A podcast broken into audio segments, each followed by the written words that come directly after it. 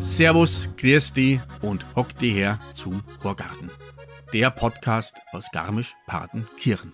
In der heutigen Folge zu Gast ist Florian Nagel. Oder besser, der Horgarten ist bei ihm zu Gast, zu Gast im Café Centro. Mit ihm spreche ich über seine gastronomische Reise, die er ja eine Zeit lang als Gastropunk in Garmisch-Partenkirchen verbracht hat, darüber, warum er als gelernter Konditor seiner Frau viele Jahre lang eine fertige Backmischung von Dr. Oetker bzw. das Ergebnis daraus zum Geburtstag überreichte, darüber, was der Bockhüttenkönig ist und warum er das ganze Jahr ausschließlich in kurzen Hosen unterwegs ist. Dass er viel redet, das werdet ihr merken, denn wir zwei konnten uns ganz schwer an die vorgegebene Zeit halten. So, jetzt habe ich genug geredet. Euch viel Spaß beim Durchhören. Jetzt, liebe Leidern, sagt er, horch's gut zu, sagt er, Neuigkeiten, sagt er, gibt's grad nur, sagt er, was die Leute reden, sagt er, und was deren, sagt er, kind's beim Horgarten hören. Heute zu Gast im Horgarten ist der Mann, der einen maßgeblichen Anteil daran hat, dass ich fast das komplette Jahr so von April bis Oktober in kurzen Hosen umherlaufe. Ein Mann, der mal was gelernt hat, mit Kuchen, Lasuren und irgendwelchen Dekorationen umzugehen, der mal zwischendurch was mit Medien gemacht hat und ein Mann, der die gastronomische Landschaft in Garmisch-Partenkirchen ja ein Stück weit revolutioniert und ein wenig aufgeräumt hat. Ein Mann, der ausschaut wie ein wandelndes Kunstwerk oder wie man bei uns sagt, der ausschaut wie moderne Lüftelmalerei. Und der Mann, der mir nahezu täglich meine notwendige Portion Koffein zur Verfügung stellt. Herzlich willkommen, Florian Nagel. ja, vielen Dank, David. Was soll ich da noch hinzufügen? Ähm, Bei welchen Markenzeichen fangen wir denn an? Ach, ja, die schwierig. kurzen Hosen. die kurzen Hosen sind irgendwie. Ja, nach wie vor muss ich sagen, ich fühle mich in lange Hosen wie in einem Gefängnis. Und erst habe ich das ein paar Jahre durchziehen können von meiner Frau her. Bis Weihnachten und dann habe ich von Weihnachten bis März lange Hosen tragen müssen. Und irgendwann, ich habe es immer wieder Weihnachten probiert, dass ich in der kurzen Hose am Christbaum komme. Habe meine Frau wieder gesagt, geht nicht.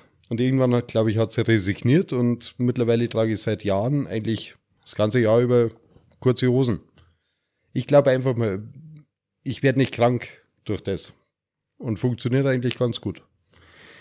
Also das ist, das war in der Tat ein, ein, ein Argument, also das nicht nur das mit dem Krankwerden, sondern zu sehen, dass du ja tagtäglich mit der kurzen Hose da ähm, hier umherläufst oder zu sehen bist, dass ich mir das auch zu Herzen genommen habe und in der Tat auch ähm, praktiziere. Vielleicht nicht ganz so konsequent wie du, aber so, ja, vor Ostern sollte schon der, das erste Mal das Bein zu sehen sein und ja, bis Oktober, November, das ist eine bisschen Übungssache. Bloß mir geht es im Endeffekt im Endeffekt genauso wie dir, sobald das lange Hosenwetter im Grunde angeht, es ist mir wie ein Fremdkörper am Anfang. Genau. Wenn es die hier huckst, das spannt an die Knie, das ist einfach ist unangenehm. Und wenn wir uns ehrlich sind, zwischen Knie und Knöchel verrät man nicht. Da mache ich mal hin und wieder um, um Mädels, die irgendwie mit Minirock und zwar einer dünnen Strumpfhose, das wäre mir jetzt zu kalt. Aber ich finde, bis zu die Knie und Knöchel kann man freitragen. Ja, Mädels, also nicht, dass du nach anderen Mädels schaust, sondern du, wir sitzen, wir sitzen jetzt gerade bei dir im, im Café Centro. Das Café liegt ein wenig versteckt, ähm, ja, in der Bankgasse, Marienplatz, das ist also der große Platz ähm, oder die große ja, Kreuzung in, in Garmisch. Und ähm, direkt parallel ja zur Fußgängerzone. Hier gibt es unwahrscheinlich viel Bewegung, hier laufen viele, genau. viele Menschen vorbei und hier im Centro treffen sich ja auch unwahrscheinlich viele Menschen. Gott sei Dank. Und ich, ich finde es auch immer wieder schön. Ich lebe, sage ich mal, zu 90 Prozent von den Einheimischen. Ähm, bin stolz drauf, dass das so ist. Ich freue mich über jeden Touristen, der kommt. Als Zubrot, aber ich, meine Stammgäste sind mir heilig.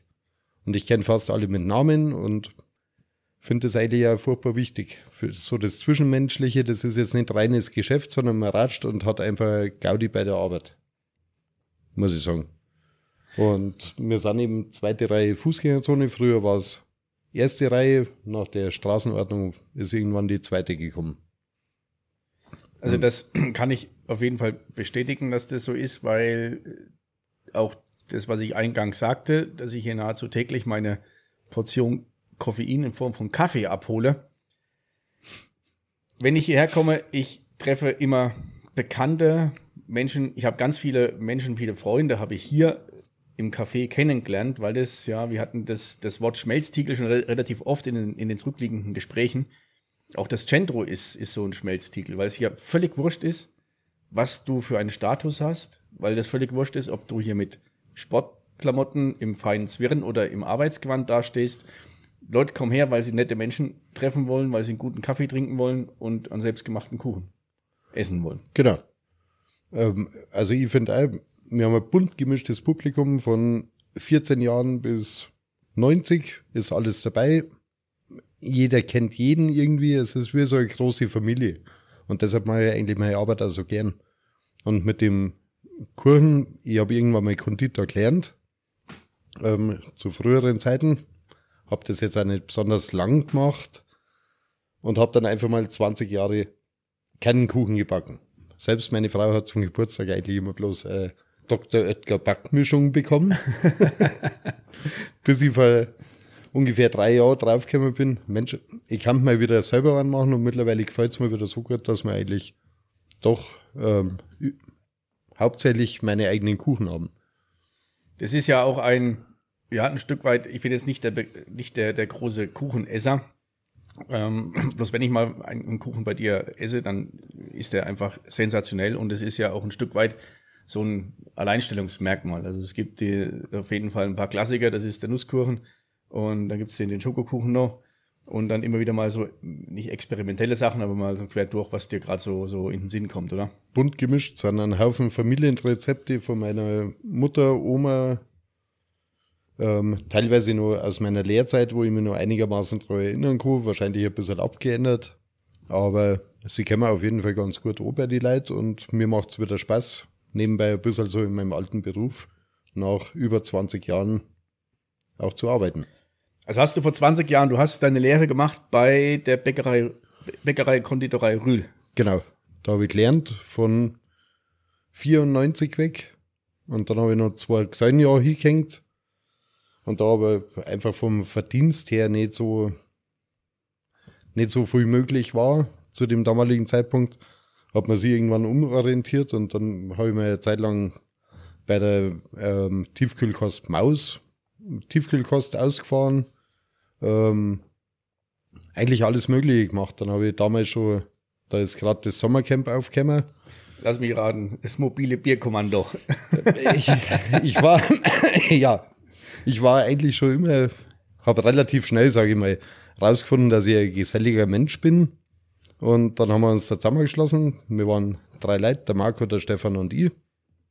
Und wir haben gesagt, wir machen das mobile Bierkommando aus meinem Bus raus, einfach ein bisschen ein Bier verkaufen auf dem Skater-Contest bis sonstiges. Und so sind wir eigentlich in den Gastro-Wahnsinn neigewachsen und haben dann jahrelang über, weil uns der Debi Olli bei seinem Sommercamp vertraut hat, hat er gesagt, ihr macht's die Feste und das haben wir, glaube ich, ganz erfolgreich gestemmt zu dritt. Und das hat mir jetzt so viel Spaß gemacht, dass man in die Richtung schon mal gegangen ist.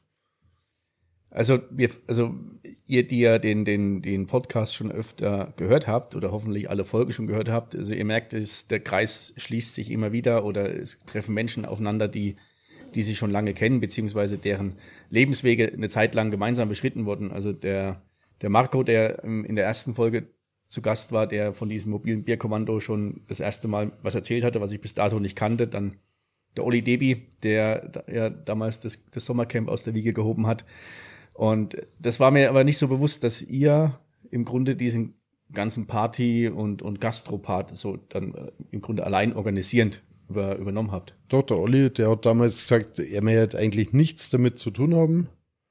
Wir haben angefangen mit, das war unser erster großer Auftritt, wir haben 100 Kisten Augustinerbier gekauft. Ähm, das war riesig für uns damals. Ich meine, wir waren 18, die anderen waren vielleicht gerade 17, sowas. Haben das beim Olli, seinem Vater, im Keller lagern können. Und da haben wir einen riesen Thron draus gebaut und haben uns da erstmal drauf geguckt und haben uns gefreut, wir haben 100 Kisten Augustiner. Und so hat das Ganze eigentlich angefangen. Das ist von Jahr zu Jahr eigentlich immer mehr geworden und immer öfters. Wir haben immer Dienstag, Donnerstag und Samstag Feste veranstaltet. Und ohne zu übertreiben, ich glaube, das würde heute so nicht mehr funktionieren. Und das, was wir da veranstaltet haben, war eine einmalige Sache. Also das wird nie wieder in der Form kommen können und wird auch so nicht mehr passieren. Und ich habe zum Beispiel meine Frau auf einem der Sommercamp-Partys das erste Mal wirklich kennengelernt. Ähm, ja, unter anderen Umständen eben. Mit 100, sehr, mit 100 sehr, Kisten Augustiner. Sehr lustige Umstände. Und ja, war eine geile Zeit. Möchte ich nicht missen ich glaube, dass, dass das, was du sagst, ist ganz wichtig, ähm, dann auch das in dem Moment so schon so zu reflektieren, dass, dass nicht die Gefahr besteht, dass du in so ein in ein, ja, früher war alles besser, früher war alles cool. Es war zu dem Zeitpunkt, war das sensationell, auch mit dem, wie das organisiert war, das wäre heutzutage gar nicht mehr möglich. Nein, Wo ist das? Auf gar keinen Fall. Wie du, wie du schon gesagt hast, das war eine Erfahrung, dass du für dich den, den Gastropart irgendwie für dich entdeckt hast beziehungsweise da, jetzt hätte ich fast gesagt, ein Fundament aus Augustinerkästen gebaut hast. das war unglaublich. Das Bild, wenn irgendwann so ist einmal raus, David, das war unglaublich. Wir haben wirklich aus 100 Kisten Bier einen riesen Thron gebaut und jeder hat sich mehr draufhocken dürfen und fotografieren. Ja, geil. Kann ich mir vorstellen. 100 Kisten war das Jahr drauf schon äh, Sache, wo wir ein Fest damit geschmissen haben. Mit den 100 Kisten sind wir in der bei dem ersten Sommercamp eigentlich komplett ausgekommen. Und das äh, hat dann schon seine Dimensionen angenommen, dass man irgendwann, hat der Olli das eben ähm, am Rauchjahr gehabt, damals gegeben, mit der Sportsbar, ähm, weil es einfach irgendwann groß geworden ist in dem Format, was wir machen haben können. Es war ja keiner selbstständig, jeder hat nebenbei irgendwie arbeiten müssen. Wir haben Dienstag bis in der Früh um fünf Uhr Party gefeiert und solche Sachen und sind um sieben Uhr in unsere Arbeit gegangen. Das, das geht zu dem Zeitpunkt, ich glaube später, wenn du, wenn du mehr in deinem, in deinem Job stehst, mehr Verantwortung hast, kannst du das nicht mehr. Geht nicht mehr. Kannst nicht mehr machen. Und ging das dann, ging das dann nahtlos weiter bei dir mit Gastronomie? Oder hast du noch ein paar andere Stationen gehabt? Hast gesagt, mit, mit Medien hast du mal irgendwas gemacht? Eigentlich haben wir dann nach den Sommercamp-Partys und meinem Ausfahrerjob und hier und da, ähm, habe ich, wie gesagt, eben meine Frau kennengelernt. Wir sind glücklicherweise äh, relativ schnell auch Eltern geworden. Im Nachhinein muss ich sagen, glücklicherweise, im ersten Moment war es ein riesen Schock, aber mit großer Freude, muss ich sagen. Da war ich 26, gerade Umschüler in München auf der Media Akademie, Umschulung als ähm, Mediengestalter, weil ich bei meinem Bruder arbeiten will. Und habe das auch erfolgreich abgeschlossen, habe dann ein paar Jahre drin gearbeitet, habe aber schon immer gemerkt, dass das eigentlich nicht so mein das ist, wo, wo ich mich in Zukunft sehe. Und während der Umschulung ist schon losgegangen, natürlich Kind im Anmarsch, ähm, Umschulung verdienst eh nichts.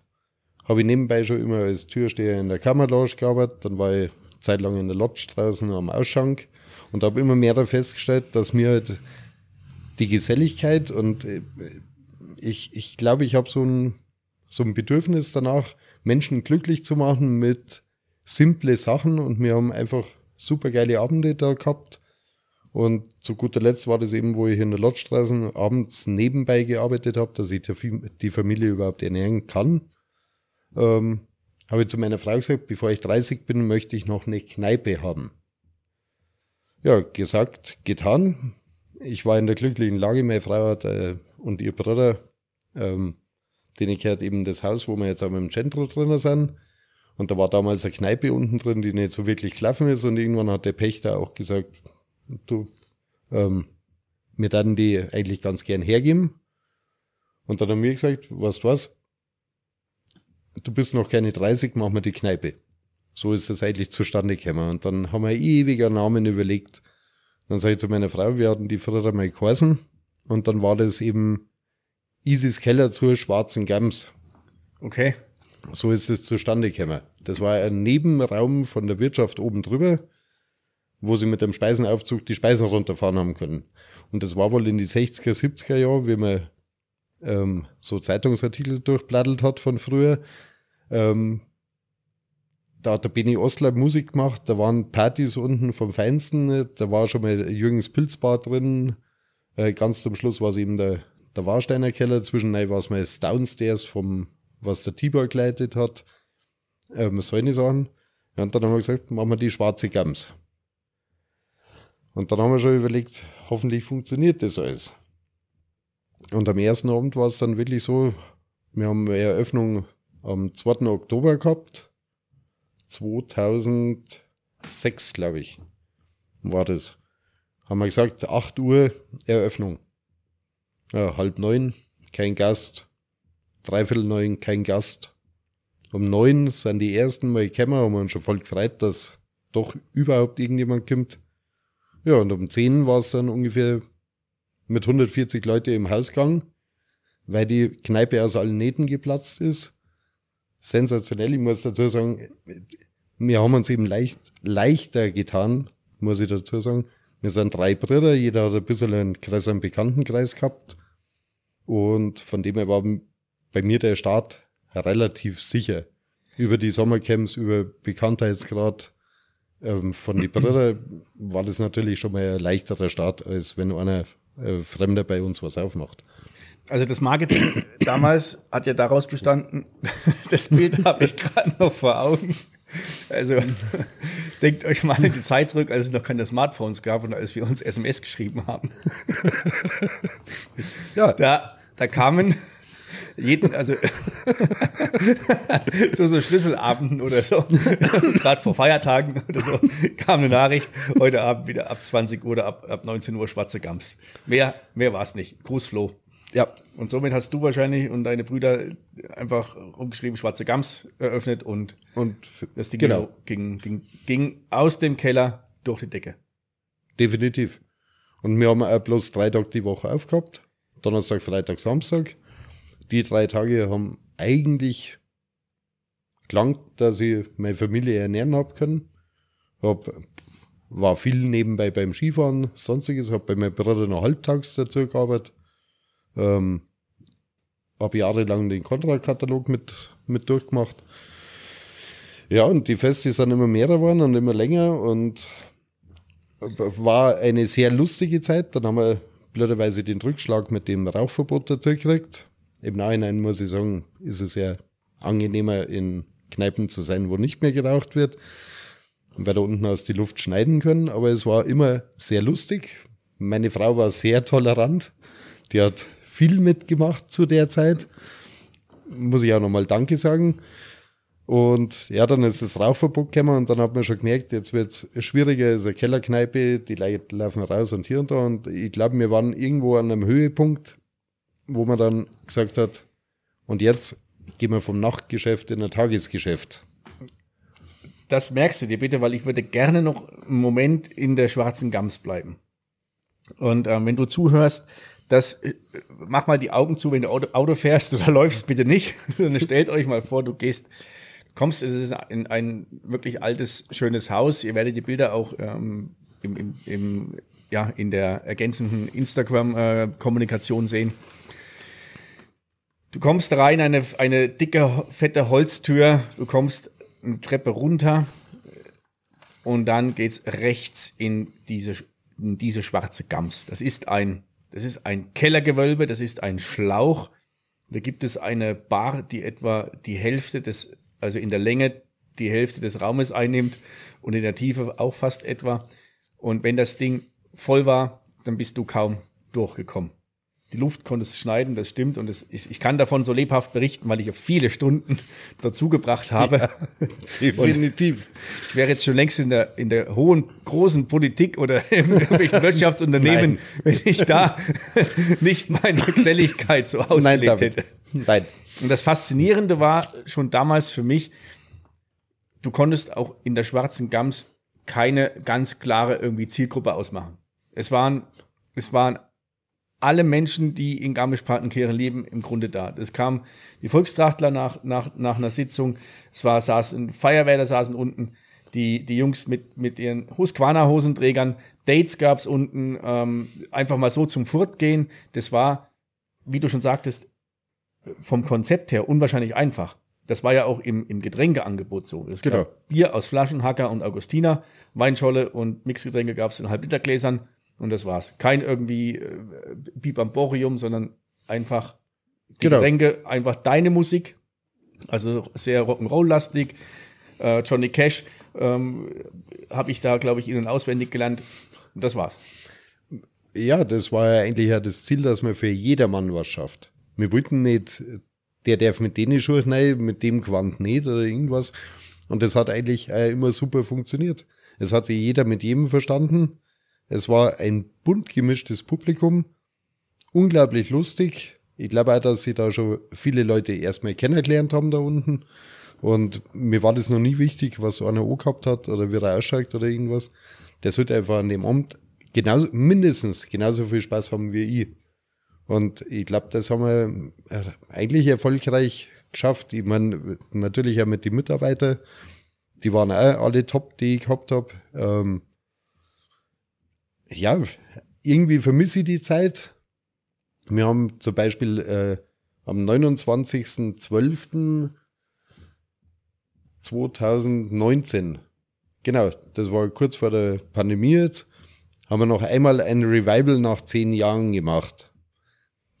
David, ich glaube, ich habe noch nie in meinem Leben so gelacht und so einen Spaß gehabt wie an dem Abend.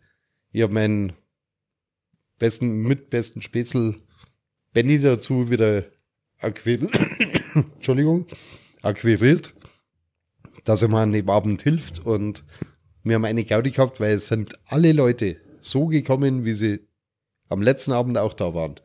Alle zehn Jahre älter, den gleichen Platz eingenommen und haben die gleichen Sachen bestellt, wie sie damals getrunken haben. Das war unglaublich. Das war eines der schönsten Feste meines ganzen Lebens. Ich kann mich an diesen Abend dann noch lebhaft erinnern und kann mich also ganz besonders noch an diese Energie erinnern, die in diesem, in diesem, in diesem Raum äh, existiert. Das, das, war, das, war, es war brutal, diese Freude, diese, dieses, äh, du bist da gar nicht rausgekommen. Nein. Also das, du, bist, du bist da, der Sog hat oben an der Tür angefangen, hat dich reingezogen und du musstest also viel Energie aufwenden. Um war gleich schade, dass die Nacht so, so schnell vorbei war. Weil das war unglaublich. Unglaublich. Aber irgendwann war es eben Zeit. Meine Frau hat auch gemeint, ich sollte mich vielleicht ein bisschen so zurücknehmen mit dem Ganzen. Du warst ja dann, also das hatte ich ja auch, also die, die, die Abende, also es hört sich jetzt so an, als wenn wir hier so einen Austausch machen, ähm, wie die Vergangenheit war. Und das war alles, ähm, wir unterhalten uns so ein bisschen über unsere Partys. Also war letzten Endes ja auch wirklich sehr aufwendig. Du als fast als One-Man-Show mit Unterstützung vom, vom Benny und noch ein paar anderen Jungs da den Laden aufzusperren, alles selber sauber zu machen, dann den, ja, alles wegzumräumen, nächsten Tag wieder herzurichten. Ja. Das sind ja mal äh, 12, 14 Stunden nichts. Genau. Und irgendwann war es halt einfach für mich auch durch. Es war, ich habe aufgehört mit 35, na 34. Sowas, glaube ich. Auf jeden Fall, es ist nicht mehr gegangen. Es geht ja heute nicht mehr in dem Ausmaß, wie man es damals gemacht hat. War eine super geile Zeit, ich mag sie nicht missen. War wieder ein super Lebensabschnitt. Einer der lustigsten, die ich bis jetzt gehabt habe. Eigentlich habe ich nur lustige gehabt, muss ich sagen. So von der Kindheit weg. Wir haben unglaublich. Also ja, war eine geile Zeit. Und ja, dann hat man oben mal die Kneipe angeschaut, da hat es noch die Pfenningbar gegeben. Und die habe ich dann halbes Jahr sowas umgebaut haben wir gesagt, machen wir halt ein kleines Kaffee rein. Haben wir uns eingerichtet, wie wir uns eigentlich am wohlsten fühlen. so teilweise von der Oma äh, Zeiten noch. Ja, und dann haben wir aufgemacht und da war es genauso. Erst ist gar keiner gekommen, so die erste halbe Stunde, dann eine Stunde drauf sind die ersten gekommen und irgendwann ist es wieder explodiert. Und wir haben wieder ein bunt gemischtes Publikum gehabt. Sämtliche Altersstufen. Und ich glaube schon, dass wir relativ erfolgreich sind mit dem, was wir machen. Die Leute kommen gern her. Ich, ich gehe gerne in meine Arbeit. Ähm, eigentlich mache ich es super gern. Mir macht Spaß. Und man lernt jeden Tag neue Leute kennen. Das, also ich glaube, das, das ist auch, also mir fällt gerade was so ein, weil, weil es ehrlich ist. Du musst dich nicht, für, nicht verbiegen für das, was du machst. Null.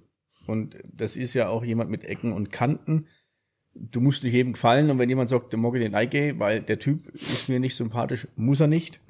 Bloß genau. ähm, diese, diese Freude, die dir diese Arbeit macht, äh, ist, ist dir anzumerken. Und das gerade jetzt im Café, das äh, sehen ja auch, was heißt die wenigsten, du stehst in der Früh um, um halb fünf auf, um dann den, äh, die Maschine anzuschalten, um den Mahlgrad vom Kaffee richtig einzustellen, um, um die Sachen alle herzurichten, damit dann ab um äh, halb acht, acht die ersten Gäste, Stammgäste, für die der erste Kaffee halt im, im Café Centro ist und die erste Butterbrezen, um die bedienen zu können und da in den ersten Ratsch-Austausch und wie auch immer gehen zu können. Genau. Ich habe den ganzen Tag irgendwas zum Ratschen, zum Lachen. Gibt auch ernste Situationen, aber so ein Pärchen habe ich mal gehabt, ähm, da habe ich so lachen müssen. Da bin ich hinaus, die haben ausgeschaut wie Harley-Fahrer, Vollrocker mit Lederklamotten und sonstiges, eher so lange Haar. Und ich hinaus und sage jetzt so, mei, kann ich eigentlich irgendwas kurz da? Und dann schaut er sie total entsetzt an und sagt, komm, lass uns gehen, der ist tätowiert. Und dann stehst du da und denkst dir im ersten Moment so, ja, dann wünsche ich euch einen schönen Tag noch. Sag, es, mu es muss zu mir keiner kommen. Ich, ich bin so, wie ich bin und vielleicht habe ich einmal ein bisschen einen, einen gröberen Spruch auf den Lippen, aber im Großen und Ganzen, glaube ich, gefällt es die Leute, weil die kommen immer wieder. Und ich habe alle Leute unglaublich gern um mich rum, die da kommen. Natürlich gibt es mal welche, wo du denkst, ist jetzt nicht so mein Fall, aber ich mache meinen Job so gern, dass ich, ich muss mich nicht verbiegen und ähm, Freundlichkeit spielen, sondern ich gehe da rein und das ist mein Laden und da bin ich so, wie ich bin. Und wem es nicht passt, der kann gehen.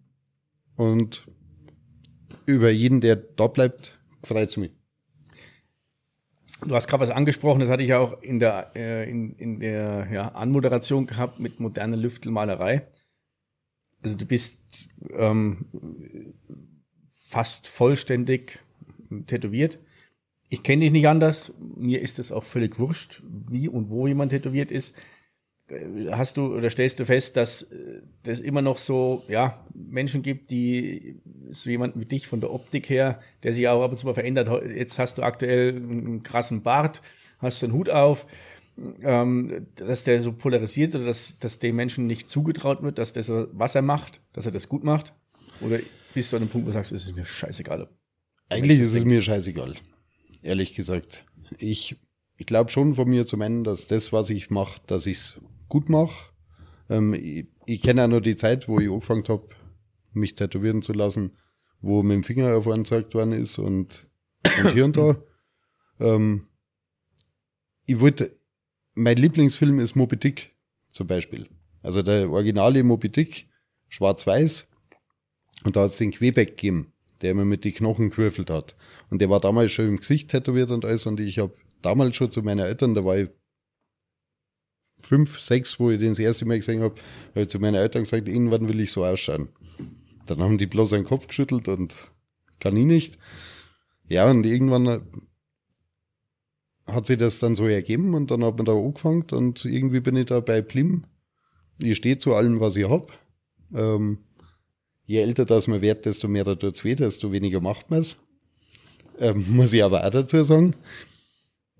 Ähm, habe jahrelang die gleichen Tätowierer gehabt. Das hat sich dann leider irgendwie ein bisschen auseinandergeklebt und mittlerweile macht das ein sauger Spätzl von mir, der Patty. der hat so die Hälfte von meinem Körper angemein und ähm, da stehe ich auch voll dazu.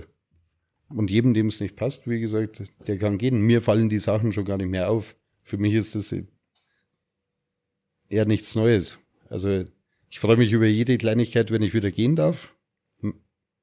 Meine Frau findet es jetzt ausreichend, wie, wie sie gern sagt. es ist auch immer irgendwie so ein kleiner Kampf, dass ich gehen darf, aber letztendlich sagt sie immer, ähm, wenn du Bock hast, dann mach's halt einfach.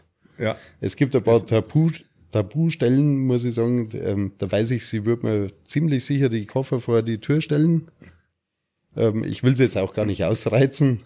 Ich bin zufrieden, dass sie ist schon sehr tolerant. Meine Frau muss, wir sind jetzt 20 Jahre benannt und also jede andere hat schon mal gesagt, was was, der Typ hat nicht alle Latten am Zaun, jetzt nicht nur mit dem Tätowieren, sondern ähm, die hat, jede andere hätte mich schon weitergeschickt. Zu den Tattoos fällt mir was ein. Ähm, und eines fällt auf. Das ist der Bockhüttenkönig. Was hat es damit auf sich? Ja, der Bockhüttenkönig. Ja, der war äh, eigentlich sehr lustig. Wir sind irgendwann eine Zeit lang immer an Bockhütten reingeradelt. Ach so. So einmal die Woche. Die Bockhütten ist, ähm, die Hütten liegt im Rheintal, ist eine, eine Klassiker Radl, Feierabend-Radelrunde oder auch so ähm, eine, eine, Runde, die, die einen etwas ähm, fordert. Also von Garmisch-Partenkirchen dann über die Part nach Alm ins Rheintal rein. Und das ist ja der Weg, der auch zur Zugspitze führt. Und das ist genau. der Weg, der sich noch mit dem Radl fahren lässt. Ab danach wird es dann etwas schwieriger. Ja. Und das war jetzt so, so so ein Gaudi, da ist man aufgeradelt, dann hat man drum ein bisschen was getrunken und eine Brotzeit gemacht und hat recht einen Horgarten gehabt und beim Heimweg ist man durch Partner Klamm wieder heimgefahren. War immer so ein gewisser kleiner Nervenkitzel durch die Klamm und war schön, das hat man einmal die Woche gemacht. Irgendwann hat sich das ausgewertet, dass man vielleicht mal zweimal die Woche gefahren ist. Und dann hat es mal zufällig auch eine äh, Mitarbeiterin oder eine Kollegin von dir, ähm, die hat einen Freund gehabt, das war ein Österreicher, das war ein rechter Geschäftelhuber und hat da aufgesprochen, ähm, er fährt öfters an Bockhütten in einer Saison wie ich. Okay, das war dann der Startschuss. Das war dann eigentlich so der, ja, der Startschuss. Und dann habe ich gesagt, ich will einmal 50 Mal an die Bockhütten fahren. In einer Saison. Man muss sagen, ich glaube, sie haben immer so um die 70 Tage irgendwie offen. Und ja, dann habe ich da mit dem Paul, hat der geheißen, so eine kleine Wette am Laufen gehabt. Und dann bin ich beim ersten Mal, wo ich es ausprobiert habe, bin ich 49 Mal aufgefahren und dann hat es aufgrund der Hüttenwirte, die mit der Weidegenossenschaft so einen kleinen Disput gehabt haben, die haben frühzeitig aufgehört, deshalb hat mir einmal gefehlt. Aber ich sage da mal das, das Jahr drauf. Der Paul ist übrigens schon bei Nummer 20 ausgestiegen. Und das Jahr drauf bin ich dann wirklich 52 Mal an die Bockhütte gefahren, teilweise in der Früh um vier raufgefahren vor der Arbeit, war in der Arbeit und bin abends nochmal reingefahren. Wahnsinn. Und habe insgesamt 1275 Kilometer Bockhütte, Marienplatz hin und zurück gefahren. Und da oben war es immer super. Die haben, das war wie, wie Familie für mich. Das war es war wurscht, ob es geschifft hat oder es war scheißegal, ich bin da oben angekommen, bin herzlich aufgenommen worden. Ich war der Einzige, der da oben jemals einen Kaiserschmarrn gekriegt hat, nämlich beim 52. Mal. Wow, das heißt was. Ja, und ja, das war auch eine sehr geile Zeit. Mittlerweile bin ich ein bisschen aus der Form gegangen und auch aus der Form gekommen. war jetzt heuer mal mit meinem Sohnemann wieder oben und habe gedacht, ich stirb auf dem halben Weg. Und früher ist es halt eben kurz mal vor der Arbeit passiert. Aufgefahren, Kratsch, Kaffee getrunken, eine Kracht, runtergefahren, in der Arbeit gegangen. Vielleicht kommt man wieder in, in die Form. Ich glaube, die Motivation war damals, dass der Ansporn war ja. dieser, dieser Wettkampf. Das Aber es war sehr lustig, war eine super Zeit und man hat da oben immer irgendjemanden getroffen, den man kennt, der nächste Jahr hat sie dazu geguckt, man hat neue Leute kennengelernt. Das war sensationell.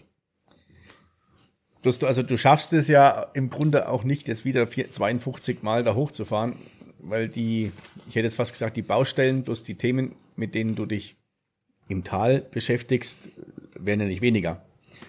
Äh, das Café, in dem wir jetzt auch sitzen, so 50er Jahre Style, würde ich jetzt mal sagen, ähm, urgemütlich und ähm, es ist schwer hier wieder rauszukommen. War ja ein Thema, dann ähm, gab es nochmal ein, es war ein Intermezzo, allerdings nicht wegen, wegen Fehlmanagement, sondern also thematisch war es geil. Das Barock hast du genau, auch mal angefangen. Wir haben nebendran die Wirtschaft, da ist irgendwann der Pächter nach 32 Jahren rausgegangen und da haben wir dann überlegt, ähm, was machen wir, wie machen wir, dann hat man jemanden gesucht zum Verpachten. Das war unglaublich schwierig und irgendwann haben wir gesagt, wir machen das jetzt noch selbst dazu. Und dann haben wir da die Barock-Wurstbar neu gemacht. Eigentlich, glaube ich, ein sehr geiles Konzept. Hat auch super funktioniert. Ähm, äh, ist ein sehr abgefahrener Raum da drüben, von der Zirbelstube bis über eben so eine Barockstube dazu mit Goldstuck an die Decken und hier und da. Und das haben wir dann parallel dazu laufen lassen. Und wie es aber so oft ist, je mehr das machst, ähm, ich, ich kann schlecht was aus der Hand geben, sage ich mal. Du brauchst unglaublich erstmal ein Personal. Und dann habe ich bei mir im Laden in der Früh um fünf angefangen, im Kaffee, und bin eigentlich in der Nacht um eins oder zwei aus dem Barock wieder rausgegangen. Fehler von mir, weil ich einfach nicht abgeben kann. Und weil ich aber auch gemerkt habe, dass wenn ich nicht da bin, dann machen die Angestellten nicht das, was eigentlich Sache war. Und von dem her war das ein relativ kurzes Gastspiel, sage ich mal, von drei, dreieinhalb Monaten. Und dann haben wir es wieder zurückgemacht, weil es einfach zu viel war. Ich bin irgendwann auf dem Zahnfleisch dahergekommen und Familie leidet drunter, Laune wird nicht besser. Schade, aber ich habe mich eher für meinen Kaffee entschieden, ähm, weil ich das halt wirklich mit richtigem Herzblut mache und da kann ich alles selbst machen. Und drüben im Barock war es halt schon so, wenn der Koch krank war, habe ich ein Problem gehabt, weil ja, ja. ich kann alles aber nicht kochen. Und das war einfach zu viel vom ganzen Grundgedanken her. Das haben wir uns alles ein bisschen leichter vorgestellt. Hat ja super funktioniert, aber bevor Familie zerbricht und haben wir gesagt, machen wir wieder zu. Es war, war im Grunde, du hast es vorhin gerade gesagt, so die, es war immer Einfachheit oder es war immer einfach. War es da im Grunde ja auch. Also allerdings etwas erweitert. Ähm, das, das, Essen war, war Wurst, es war aber nicht nur Wurst, sondern es gab, ich glaube, fünf, sechs, sieben, acht, neun, zehn verschiedene Wurstsorten mit verschiedenen ähm, Beilagen, ob jetzt als wir als Hotdog oder als also völlig abgefahren. Und auch das Thema im Prinzip einfach alles um diese Wurst zu machen. Das war, glaube ich, noch lange, bevor diese die Burger-Restaurants irgendwie rausgekommen sind, die sich auf ja. ein Thema spezialisiert haben. Definitiv. Und klar, die Kombination kann ich mir vorstellen. Also von einem Tagesgeschäft, welches in der Früh um fünf beginnt, bis zum äh, Nachtgeschäft, was dann bis nachts um eins geht, das, das zerreißt dich irgendwann. Das war einfach zu früh auf, auf einen Haufen. Und also du hast, hast dich auf das, aufs Kaffee konzentriert. Ja, weil das, das wirklich was ist, wo ich sage, da, da sehe ich mich auch noch in 20 Jahren. Okay. Das ist, ich mache das so unglaublich gern. Ähm, deshalb habe ich ja eben nur einen Kaffeewagen, wo ich dann an die Wochenenden, jetzt auf Pandemiegründen natürlich nicht, aber sonst war ich an die Wochenenden nur auf irgendwelche Streetfoods, Festivals, sonstiges. Ähm, weil das einfach so unglaublich Spaß macht, wenn, wenn Leute glücklich sind, weil sie was Gescheites kriegen. Und mir macht es unglaublich Spaß, weil ich andere Leute kennenlernen, sick und um mich rum, ich brauche eigentlich immer irgendwelche Leute um mich rum. Ich bin ganz schlecht mit so Alleinsein. Das ist, also ich da am liebsten jeden Abend eigentlich mit irgendwelchen Leuten hocken. Ähm, das war mir eigentlich am allerliebsten. Ja, okay.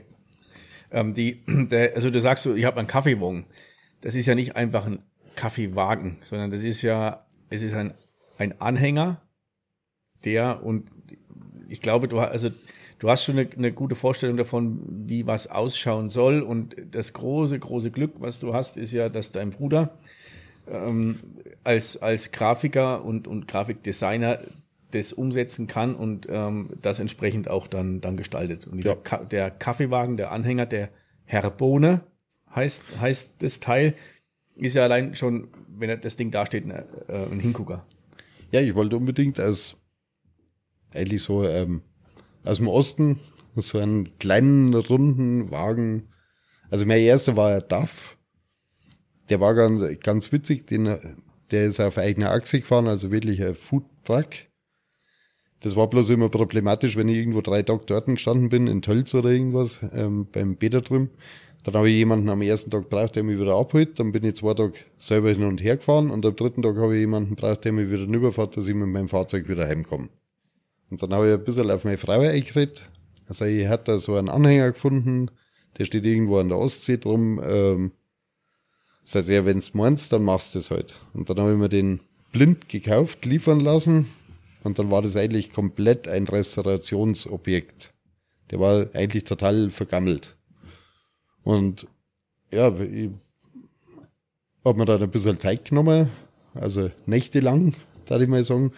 Habe dann geschliffen, hab gemacht und dann und habe den wieder fahrbar gemacht und selber ausgebaut. Habe ihn dann lackieren lassen und wie du schon gesagt hast, ich habe Gott sei Dank das Glück, mein, dass mein Bruder ja doch ähm, bisschen begabt ist, so mit dem Pinsel und solche Sachen. Und weil es einfach was anderes ist, wenn es mit dem Pinsel drauf gemacht ist, als wenn ich einen Aufkleber drauf ja. Ja. Und weiß ich heute noch, den habe ich fertig gekriegt, zwei Tage bevor wir den Streetfood in Garmisch gehabt haben, im April. Und da habe ich ihn zu meinem Bruder gestellt und habe gesagt, er muss fertig werden bis übermorgen. Ich will mit dem da dort stehen. Ja, und dann hat er da 19 Stunden am Stück wirklich die Schrift angebracht. Er wollte dann einen Teil nochmal mit Folie bekleben da habe ich gesagt, nee, das möchte ich aber eigentlich nicht. Dann hat er das auch noch gemacht und somit war ich dann auf einmal mit dem Hänger unterwegs. Und das, das ist, ich jetzt, dieser äh, Einsatz ist echte Geschwisterliebe, gell? Ja, definitiv. Wahnsinn.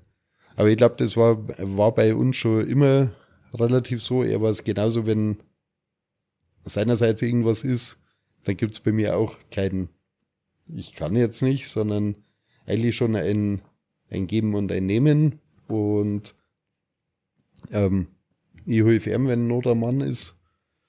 Und er mir natürlich. So soll, also so soll es sein, hört sich jetzt blöd an. Es ist schön, wenn das so ist. Es ist schön, wenn ja. das so ist. Und mit dem, mit dem Herrn Bohne bist du auf, auf so Streetfood-Treffen unterwegs und hast auch ähm, Hochzeiten, Firmenfeiern und sowas machst du, glaube ich. Genau, ja? Hochzeiten, Firmenfeiern. Früher man halt immer ähm, Sie kennen mich für eine Taufe, habe ich auch kein Problem damit.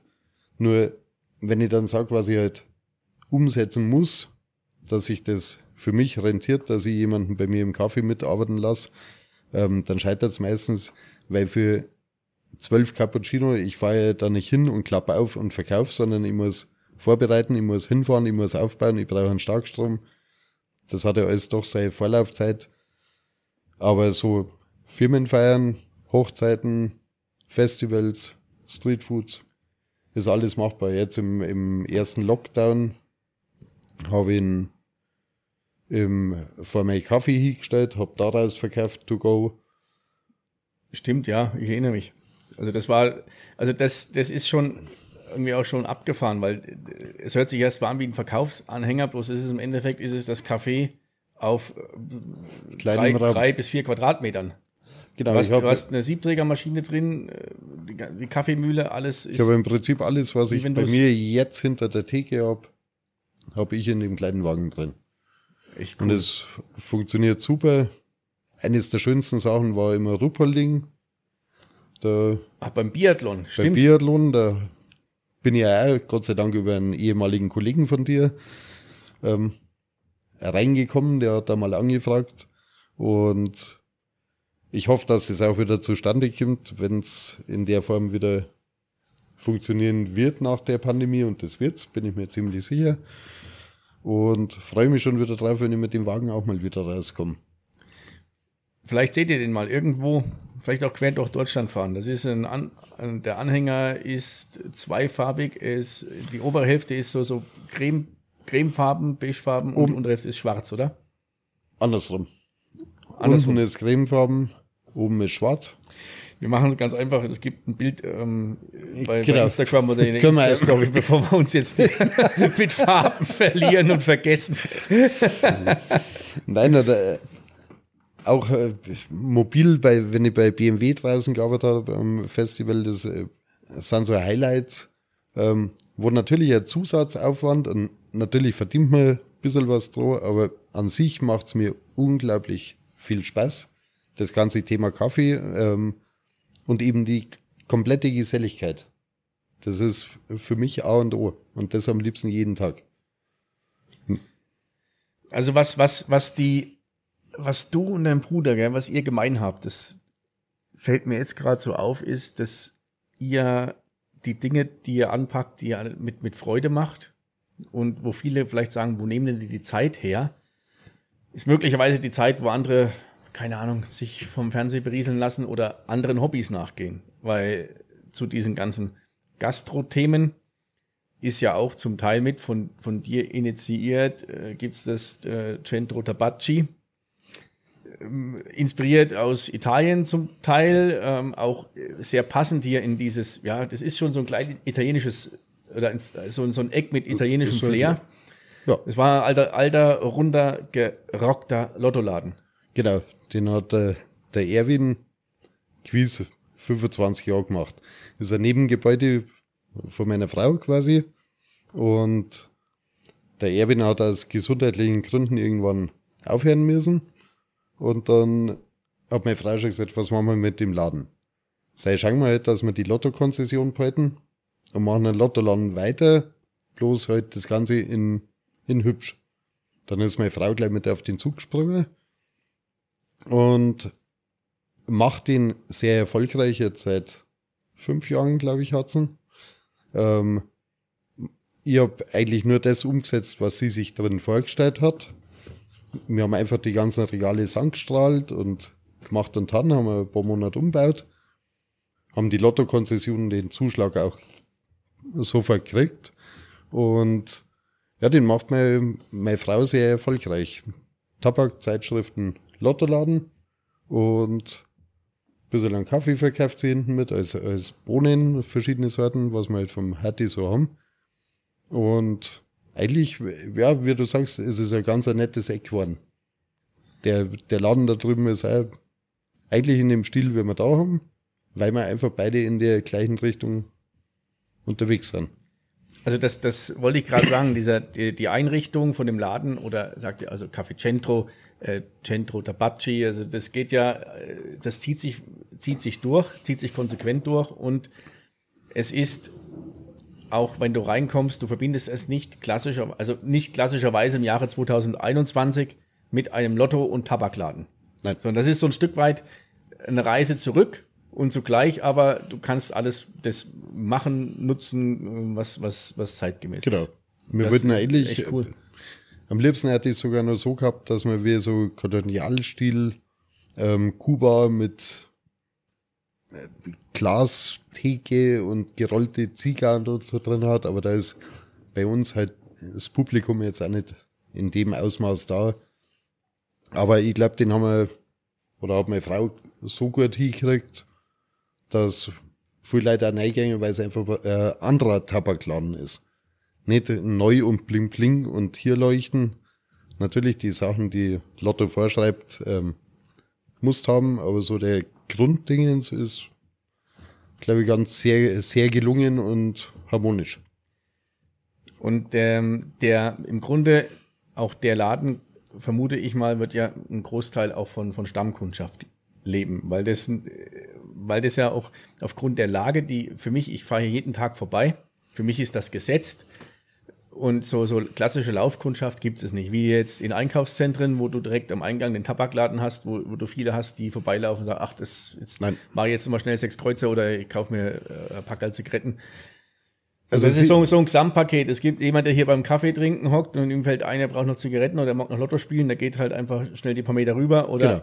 jemand, der zum Lotto spielen geht und sagt, jetzt mag ich noch an, an, an Spritz trinken, hock mich da noch hin und hab Genau. Zeit. Also wir spielen uns eigentlich schon einigermaßen in Karten.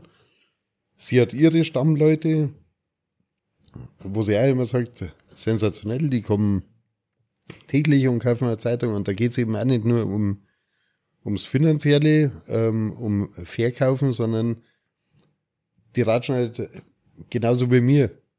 Und das ist das, das Schöne. Und wie du sagst, die einen holen sich Zigaretten und sagen, Mensch, was was, kaufe ich mir noch einen Cappuccino an. Man ergänzt sie und der Lottoladen ist halt nur dritte Reihe Fußgängerzone, so gesehen. Aber funktioniert eigentlich so im, im Einklang ganz gut, muss ich sagen. Und sie hat schon unglaublich viele Stammgäste. Freut sich natürlich auch über jeden Neun. Neuen, der jetzt mal vorbeiläuft und sagt, Mensch, cool, nehmen wir Zigaretten mit und äh, warum soll ich woanders hin, hol ich halt in Zukunft immer da. Na, das haut echt ganz gut hier. Ist ein ganz nettes Eck. Auch mit unserer Wirtschaft nebendran. Ähm, die machen auch eigentlich sensationelles Essen.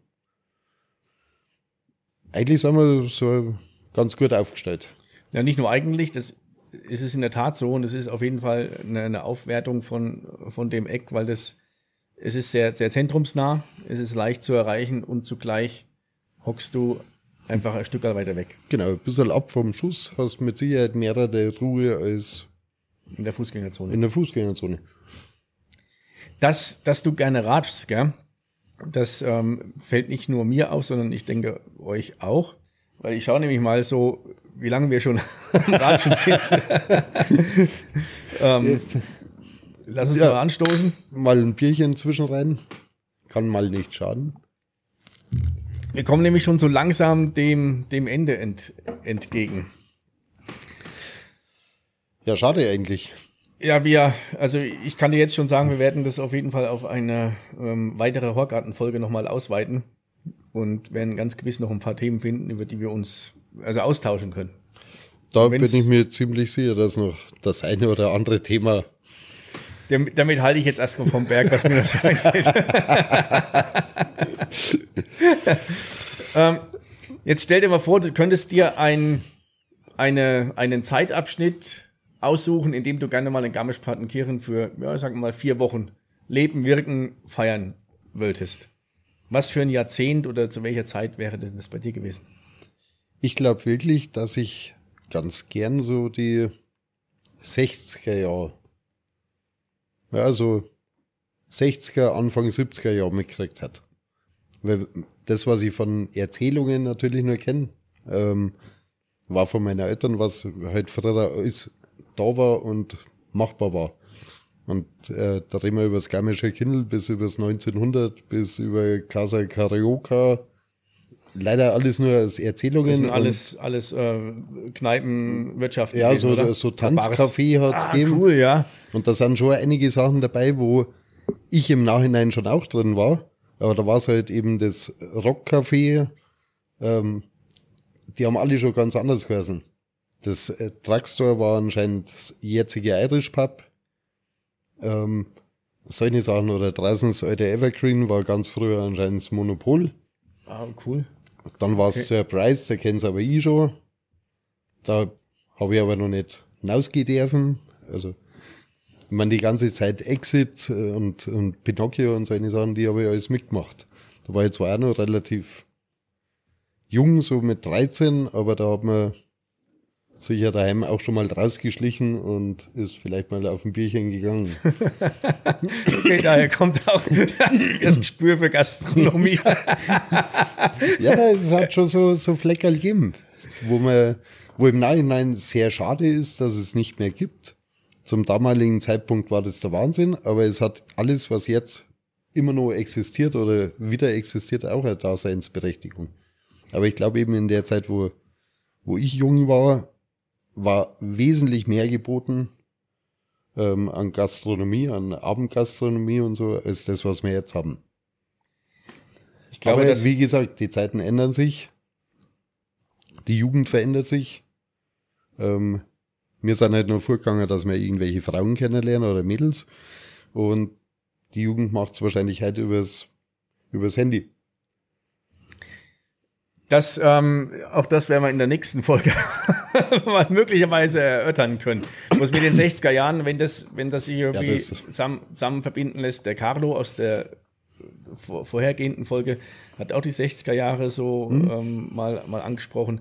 Das wäre ganz cool, so die, die, die, Skifahrer und das ganze, der ganze Style, diese, diese, diese, diese Stimmung von damals mitnehmen in die, in die 60er Jahre aus der äh, Gastronom, aus Gastronomie. Ich glaube, es ist, ist unglaublich. Wenn ich eben so Zeitungsartikel vom, vom Keller und so nachliest, ich glaube, das, was wir gemacht haben, war Kinderforschung gegen das, was die gemacht haben. In einer ganz anderen Klasse. Das werden wir auf jeden Fall beim nächsten Mal tiefer erörtern, bloß da brauchen wir auch eine, eine längere, äh, länger dauernde Vorbereitung. Da müssen wir uns da intensiv ja. mit beschäftigen. Flo, hey, es war saulässig. David, es war ein sehr schöner Abend heute. Unglaublich. War top. Und ja, freue mich, wenn wir da vielleicht nochmal was zusammenbringen. Auf jeden Fall. Also vielen Dank für das Gespräch. Du bist herzlich zu einer weiteren Ohrgarten-Folgesitzung, ähm, zu einem Ratsch eingeladen. Und mir bleibt noch zu sagen, Mai, war das ein schöner Ohrgarten heute. Ich hoffe, es hat euch auch so gut gefallen wie uns. Falls es euch gefallen hat, dann sagt es einfach allen weiter und falls nicht, dann lasst es mich wissen. Solltet ihr mal nach Garmisch-Partenkirchen kommen oder hier schon wohnen, dann schaut auf einen Café im Centro vorbei, spielt Lotto oder kauft euch Zigaretten oder Zeitschriften im Tabachi und spürt mal, was hier so passiert. Passt auf euch auf. Viert euch. Servus, bis zum nächsten Mal.